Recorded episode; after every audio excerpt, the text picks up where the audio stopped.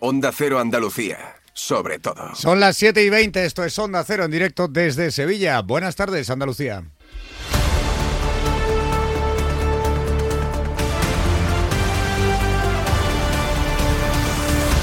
En Onda Cero, la brújula de Andalucía. Jaime Castilla.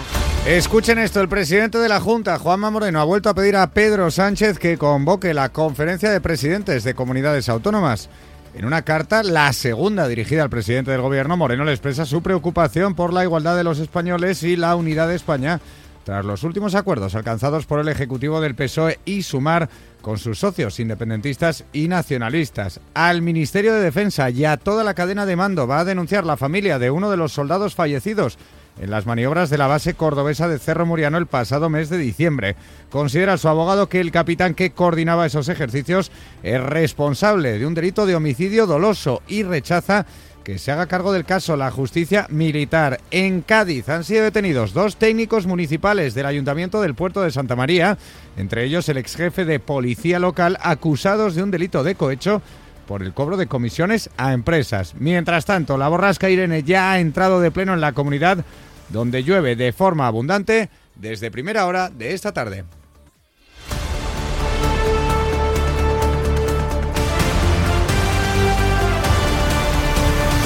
En Onda Cero, la brújula de Andalucía. Vamos ahora con el sumario de la actualidad de este martes 16 de enero y lo hacemos con José Ignacio Caballero. Buenas tardes. Buenas tardes.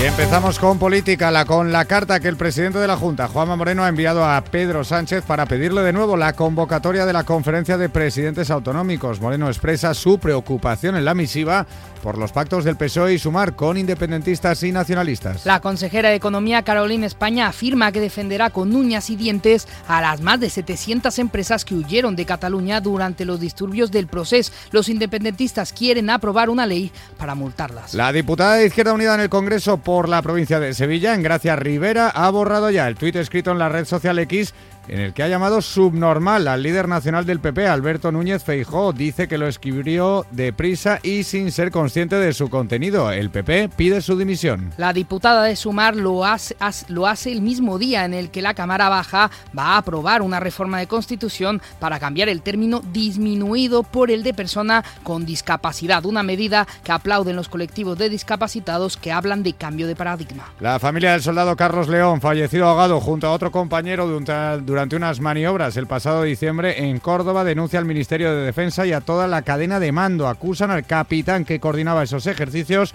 de homicidio doloso por no tomar las debidas medidas de seguridad. Dos técnicos del Ayuntamiento Gaditano del puerto de Santa María, entre ellos el que fuera jefe de la policía local, han sido detenidos por la UDEF.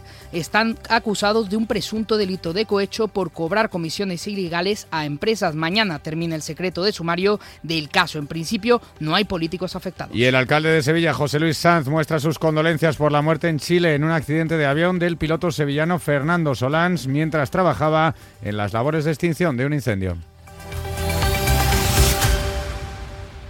En Onda Cero, la brújula de Andalucía. Jaime Castilla. Segunda carta, tercera vez que lo pide, el presidente de la Junta, Juanma Moreno, vuelve a dirigirse por escrito al presidente del Gobierno, Pedro Sánchez, para reclamarle que convoque la conferencia de presidentes autonómicos. Quiere tratar Moreno las últimas cesiones a los socios independentistas de PSOE y Sumar, como las competencias de inmigración para Cataluña o las peticiones de los independentistas de multar a las empresas que han cambiado su sede y han huido de esa comunidad por culpa del proceso. Lo ha anunciado hoy el portavoz de la Junta, Ramón Fernández Pacheco, que defiende que Andalucía no tolera los chantajes al gobierno central y que lo que quiere es saber qué es lo que Sánchez y sus socios han pactado.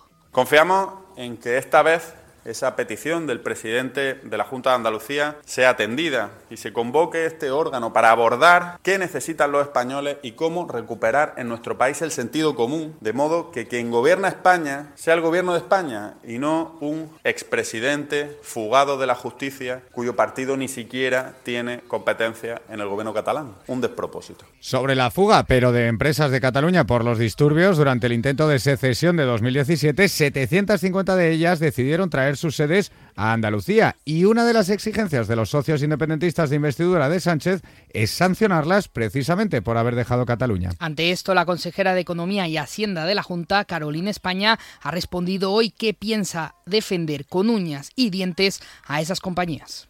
Vamos a defender con uñas y dientes a las empresas que se instalaron aquí, huyendo del proceso, y las que se han instalado atraídas por esa estabilidad política, institucional y presupuestaria del Gobierno de Andalucía. Cada concesión que se le hace al independentismo es un agravio nuevo para Andalucía y para los andaluces. También en política, la diputada por Sevilla en el Congreso de Izquierda Unida, Gracia Rivera, ha calificado hoy de subnormal al líder nacional del PP, Alberto Núñez Feijó. Lo ha dicho en un tuit en la red social Twitter que ya ha borrado la diputada de Sumar porque dice que lo ha escrito a toda prisa y sin fijarse en el contenido. Desde el PP piden su dimisión inmediata. Es llamativo que precisamente la diputada de Izquierdas ha decidido escribir ese mensaje el mismo día en el que la Cámara a la que pertenece ha aprobado un cambio en el artículo 49 de la Constitución para sustituir la palabra disminuido por persona con discapacidad, una medida que ha sido aprobada con el voto a favor de todos los grupos del Congreso, menos Vox, que se ha abstenido. Es una reforma impulsada por el Comité Español de Representantes de Personas con Discapacidad,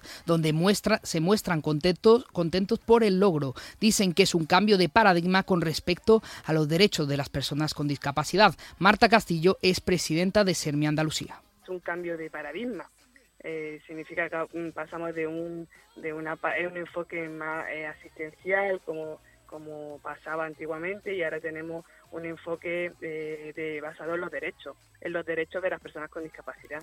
Otra proposición de ley que en este caso ha registrado esta mañana en el Parlamento andaluz el Grupo Adelante Andalucía es la de la gratuidad en la sanidad pública de gafas y lentillas para menores de edad y la adaptación de sus precios en función de la renta para los adultos. Una norma que será elevada también al Congreso de los Diputados para que tenga una vigencia nacional y que el portavoz, el portavoz de la formación, José Ignacio García, dice que defiende un derecho universal que es el de la salud visual de la población. Eh, creemos que las gafas tienen que ser gratuitas para todos los menores de edad y que los mayores de edad las tenemos que pagar en función de renta, en función de condiciones económicas, para que así consigamos que se vele por un derecho que es el derecho a la salud visual, el derecho a ver dignamente independientemente de las condiciones eh, económicas o sociales que tenga cada uno. Ya en temas puramente andaluces tenemos que hablar de un caso de presunta corrupción. Agentes de la Unidad de Delincuencia Económica y Fiscal de la Policía Nacional, la conocida como la UDEF, han detenido a dos técnicos del Ayuntamiento del Puerto de Santa María, entre ellos el ex jefe de la Policía Local. Están acusados de un delito de cohecho por cobrar comisiones a empresas. En principio, no hay ningún cargo político implicado, aunque mañana será levantado el secreto de sumario. Onda Cero Cádiz, Jaime Álvarez. Sí, Jaime, el juzgado número 2 del puerto de Santa María lleva esta investigación y ha declarado secreto de sumario. Según ha podido saber Onda Cero, una de las personas es un técnico del área municipal de infraestructuras y la otra el que fuera jefe provisional de la policía local del puerto de Santa María, Rafael Muñoz, que por cierto ya está jubilado. Están detenidos a esta hora en la comisaría a la espera de pasar a disposición judicial. Habrían servido de puente estas dos personas a empresas para trabajar con el ayuntamiento del puerto de Santa María a cambio de comisiones económicas. El ayuntamiento ha mostrado su total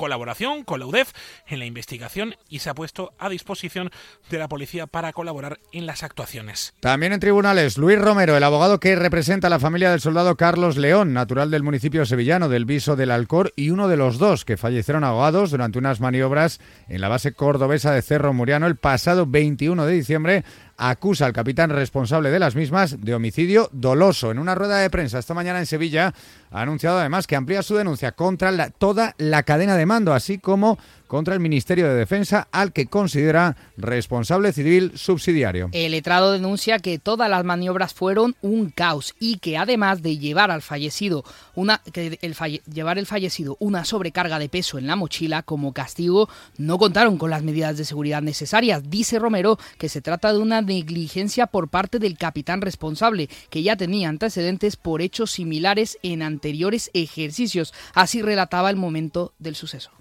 antes de llegar incluso al centro del lago, pues cuando allí ya se empieza a dar voces, todos hacen eh, eh, además ¿no? de salir a la superficie, porque es que se hunden entre el peso que llevaba esa mochila, que no era estanca ni que no flotaba, el capitán, a patear, a patear, no agarraros a la cuerda, soltar la cuerda, eso solamente en caso de riesgo de vida y muerte.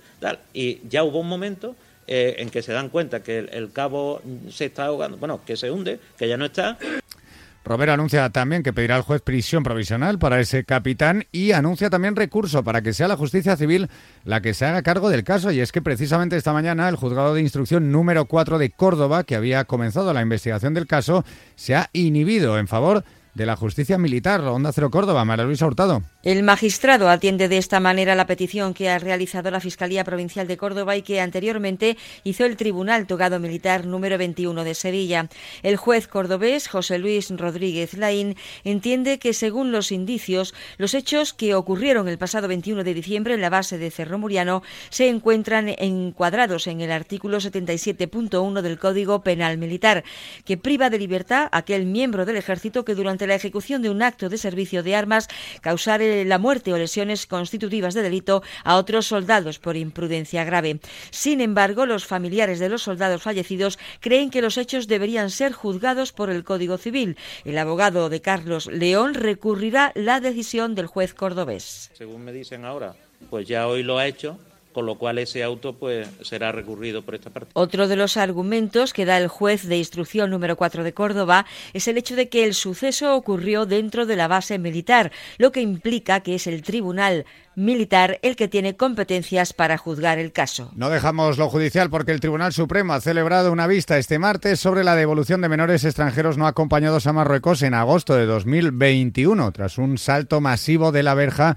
cuando un numeroso grupo de ellos consiguió cruzar a la ciudad autónoma de Ceuta en el mes de mayo. La Fiscalía denuncia que se vulneró el derecho de estos menores. Onda Cero Ceuta, Llorena Díaz. La Sala de lo Contencioso ha tenido la oportunidad de escuchar en esta jornada los argumentos de la Abogacía del Estado y de la Ciudad Autónoma de defender la decisión de repatriar a estos niños a su país de origen y justifica que se llevó a cabo de manera inmediata tras la entrada masiva de residentes marroquíes el pasado mes de mayo del 2021.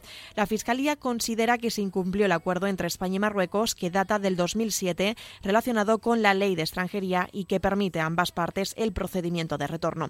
El representante del Ministerio Público ha pedido confirmar la condena del Gobierno por devolver sin garantías, dice, a este grupo de menores en situación de desamparo y que tuvo lugar en el mes de agosto del 2021. Dejamos ya lo judicial para hablar de la borrasca Irene, que ha irrumpido de pleno en Andalucía. Desde primera hora de esta tarde deja abundantes lluvias en toda la comunidad. Además de una subida de las temperaturas, este temporal viene también acompañado de fuerte viento y oleaje que mantienen a esta hora en aviso amarillo a las costas de Almería y Huelva. En esta última provincia preocupan sus playas, especialmente la del Portil, ya golpeada duramente por los elementos durante estos últimos días. Sonda Cero Huelva, Rafael López. La situación en el primer tramo de playa urbana del Portil, en términos municipal de Punto Umbría, se agrava con los temporales y las casas ya están al pie del precipicio. El alcalde de Punto Ambría, José Carlos Hernández Cansino, lamenta que desde la Dirección General de Costas no estén atendiendo a los requerimientos que le han venido enviando en los últimos años. Prácticamente nos hemos vuelto a quedar sin playa en el Portil, se han dañado todos los accesos a la playa que repusimos este verano, han quedado prácticamente eh, destruidos. Esto es un enésimo capítulo eh, motivado por la inacción de la Dirección General de Costa, del Ministerio de Transición Ecológica del Gobierno de la Nación. Las escolleras han protegido lo que han podido, pero la llegada de un nuevo temporal podría agravar aún más la situación que preocupa sobremanera a vecinos, a residentes y a propietarios de viviendas en el portel. Pero además de las lluvias, este martes viene acompañado de una numerosa crónica de sucesos. En el municipio malagueño de Estepona, un trabajador, un trabajador ha fallecido esta tarde tras caerle encima un palet desde una grúa. Los servicios de emergencia acudieron rápidamente al lugar, pero nada pudieron hacer por salvar la vida de este hombre de 54 años. Se ha activado el protocolo judicial y la inspección del trabajo va a analizar el caso. Precisamente la provincia de Málaga, junto a las de Cádiz y Granada, encabezan los indicadores de muertes en el trabajo en toda Andalucía. Lo ha explicado la fiscal superior de Andalucía, Ana, Ana Tarragó, durante un encuentro en Granada sobre este asunto. Detalla además que por provincias varían los fallecimientos según los principales sectores de actividad. Por ejemplo, en Granada es más en el sector industrial, en Almería es la de manipulación y en la conserva de alimentos, los yacimientos de mármol, también en la instalación de placas solares, en Huelva es la agricultura en Málaga en el sector servicio y construcción. Pero no es el único suceso de esta tarde. Un joven de 23 años se ha entregado a la Guardia Civil tras asesinar a un hombre en la localidad granadina de Atarfe. Los hechos han ocurrido en torno al mediodía y el detenido ha reconocido haber disparado varias veces al fallecido de 34 años. La investigación sigue abierta por parte de la Guardia Civil. Y el alcalde de Sevilla, José Luis Sanz, ha expresado su condolencia a la familia del piloto sevillano fallecido en Chile. Fernando Solans, quien residía en la capital andaluza, ha fallecido mientras trabajaba en las labores de extinción de un incendio ubicado en Talca, en el centro de Chile. La avioneta que pilotaba chocaba contra unos cables de alta tensión, tras lo que se incendiaba y se estrellaba contra el suelo. A la muerte del sevillano se le suman tres heridos por el fatídico accidente, como ha confirmado el Ministerio de Agricultura chileno. Da la casualidad de que el padre de este piloto, también piloto, también falleció en otro accidente de tráfico y la última entrevista que ofreció fue aquí, a Onda Cero Lora del Río. El mejor aceite de oliva virgen extra del mundo es de Sudáfrica, de Rustica State Collection Coratina, que así se llama, se ha coronado como el mejor del planeta en la gala de entrega de los premios Evolium Awards, celebrado hoy en Madrid. Eso sí, el mejor aceite de oliva virgen extra de España es andaluz, en concreto el campus de Viatia, la Dama Ibera, edición limitada de la provincia de Jaén. Y terminamos con cultura y con un importante hito en materia de restauración. Ya han arrancado las obras de conservación del imponente castillo de Vélez Blanco. Onda Cero Almería, Inés Manjón.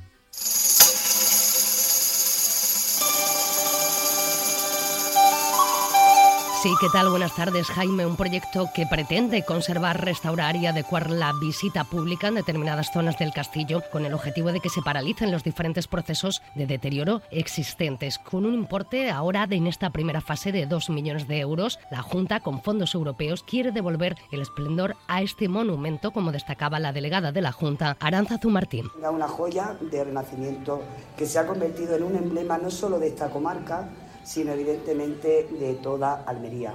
¿no? Nos encontramos ante un hito trascendental porque se trata de un monumento que durante muchos años ha estado abandonada por el gobierno de la Junta de Andalucía. Y es ahora, con esta primera fase de las tres previstas, es con la que se quiere devolver el esplendor al monumento a determinados espacios, con una mirada especial a la torre del homenaje cerrada ahora al público, como revelaba la arquitecta Isabel Bestúe. La apertura completa de la torre del homenaje, que a día de hoy se encuentra cerrada al público completamente. Eh, estableciendo pues, las medidas eh, máximas que se pudiera de accesibilidad a todos estos espacios. Pues no será la única actuación que se quiere llevar a cabo en los próximos 15 meses. En la recuperación global y completa de la torre del homenaje, desde sus cubiertas hasta los niveles inferiores, tanto exterior como eh, interiormente, con recuperación estructural de forjados, con restauración de paramentos eh, y eh, con la adecuación también de huecos, es decir, de instalación de nuevas carpinterías que permitan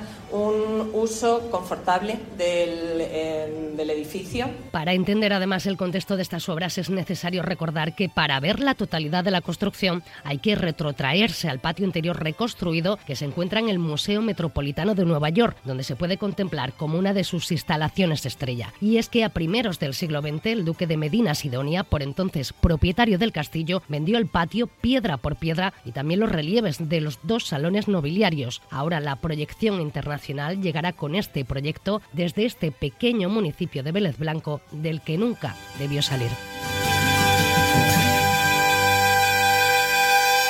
Y con esta noticia nos vamos.